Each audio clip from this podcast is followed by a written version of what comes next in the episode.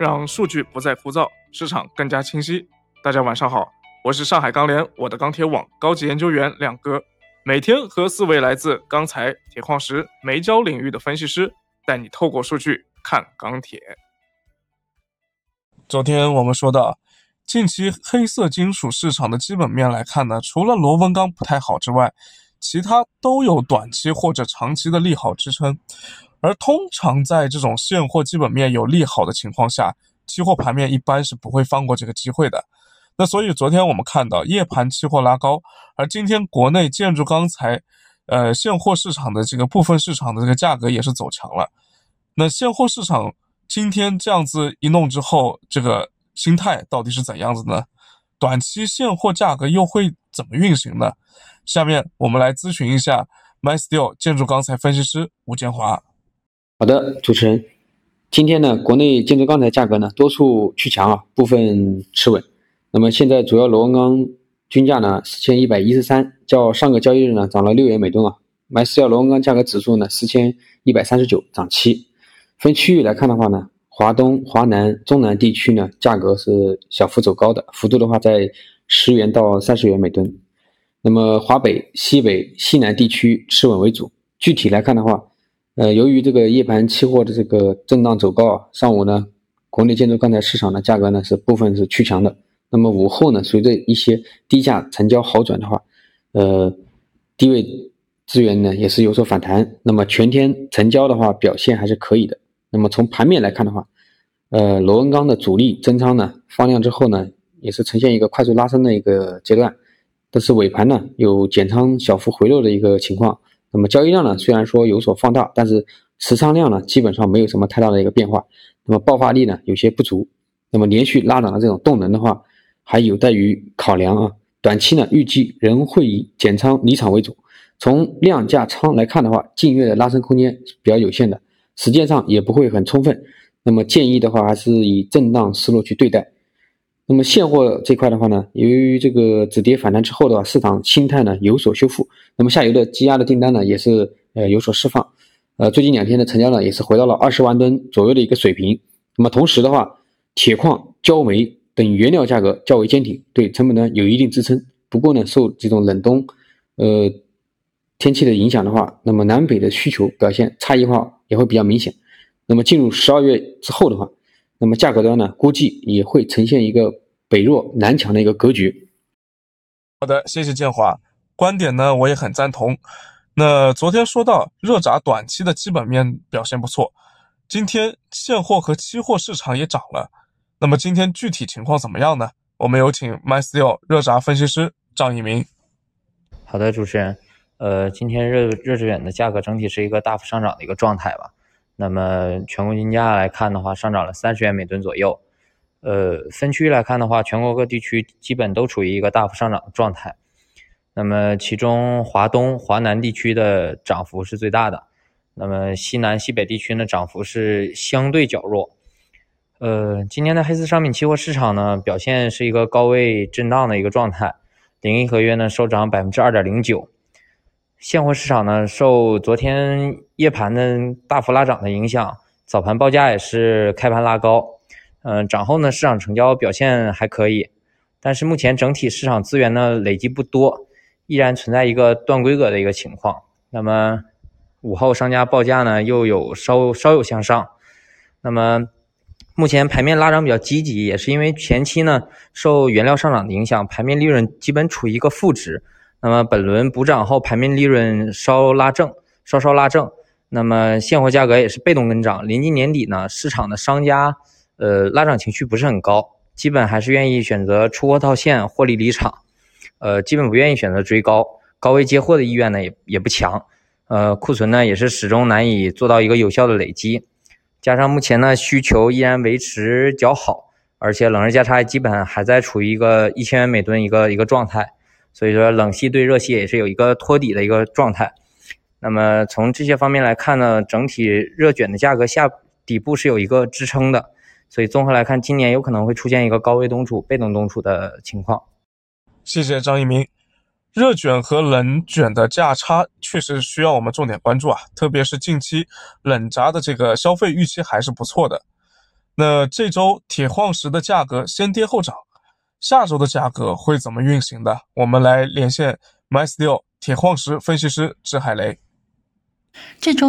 铁矿石的价格总体是小幅上涨的。呃，下周来看，供应端澳巴仍然受到泊位检修的影响，预计发运量基本持稳，波动不大。呃，根据船期推测的到港，呃，将有一个小幅的增加。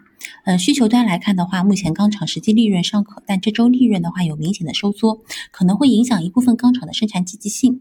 但目前了解暂无检修的一。个影响，下周到港的量有增加，呃，且在港船舶数量处于低位，加上需求维持在一个较高的位置，所以港口库存或将有持续下降，但是整体的下降趋势会有所趋缓。呃，整体来看，进口矿的供需。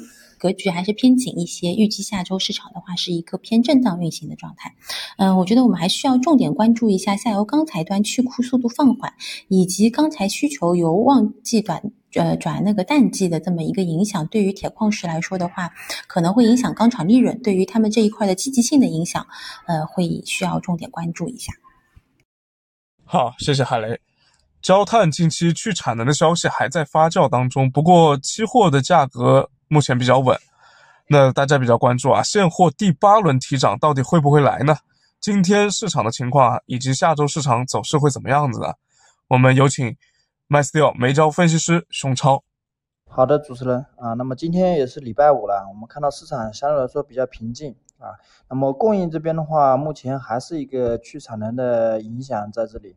那么目前长治这边的话，基本上已经快完成了。那么本周的一个去产能主要还是在山西。那么下周的话，预计在河南安阳这边去产能的话，也要基本上要开始落地了啊，所以说下一周的产量应该还会有个小幅下降。那么市场这边的话，目前第八轮提涨还没有开始啊，那么预估下周的话，嗯，一部分焦化厂可能会开始提第八轮的一个涨价啊，因为目前本身。焦炭这边的一个供应相对来说还是偏紧张一点啊，那么而且焦化厂的库存比较低，而港口这边的话，现在贸易商基本上是比较观望的啊，就是持观望的一个态度啊，库存也是比较低的一个情况。那么目前来看，我们看到短期的这个铁水的一个产量是还是维持了一个高位啊，所以说需求还是比较好。那么近期应该还是一个供应相对偏紧的一个格局。那么价格的话，我预计下周应该还会有一个小幅提涨的一个预期啊。那么这个就是本周的一个煤焦的一个焦炭的一个一个情况。好的，谢谢各位分析师。大家都知道啊，自从我们这档节目改版以来呢，亮哥每天都会跟各位分析师啊，给大家分享期货以及现货市场的观点。那么。除了短期市场的看法之外呢，其实我们更关注中长期市场会怎么走。那这个跟我们的行业的背景和行业的这个变化是密切相关的。那今天有个好消息给大家预告一下，铁矿石我们都知道啊，今年价格一直都挺得比较高，而铁矿石海外资源的供给呢，一直都跟我们的资源安全保障有关。那今年铁矿石价格涨了这么高之后呢，也其实也是推动了我们国家再次参与到。海外矿山投资的脚步当中去。那下周我们将会邀请到一位大咖，他是 MySteel 铁矿石事业部总监刘晓宁先生，会为我们来讲述中资企业参与西芒度铁矿石项目背后的故事啊，这其中的起起伏伏，包括里面一些我们都不知道的一些事情。回到今天市场啊，其实整体情况还是沿着我们之前的判断在走的。我昨天也说了。螺纹钢在现货库存还没有到拐点之前呢，不会顺畅下跌的，甚至天气好转啊，单日成交又出现好转的话，价格再反弹一些也是有可能的。那热轧也好，铁矿石也罢，短期呢基本面都是有支撑的，双焦供应偏紧的预期也没有变，所以这一点的话，可能跟我们之前的预判稍微有些不同啊，就是短期的预期偏强，这点的话可能是跟我们之前预期略有变化。那所以，我们是呃，所以我个人也是建议啊，短期这个呃刚才的两个品种呢，还是观望一下比较好。那原料端啊，这两个品种短多的话，我认为没有问题，但是可能再往上走的空间也不是很大的啊，因为毕竟呃从整体的逻辑上来说的话呢，呃材这一块的这个往下走的这个趋势应该是比较明确的，只是呃这个时间啊还有节奏。到底什么时候出现？那从目前的情况来看呢，可能这个点还会再晚一点到来啊。但是我觉得螺纹钢应该是不远了，只不过最近这个呃期限价差的问题会导致它呃现货期货市场呃可能会表现的会更偏稳一点啊。重点还是要看这个现货到底什么时候能跌下来。那么呃明天就到周末了，大家也早点回去陪家人吧。我们下周继续聊钢市。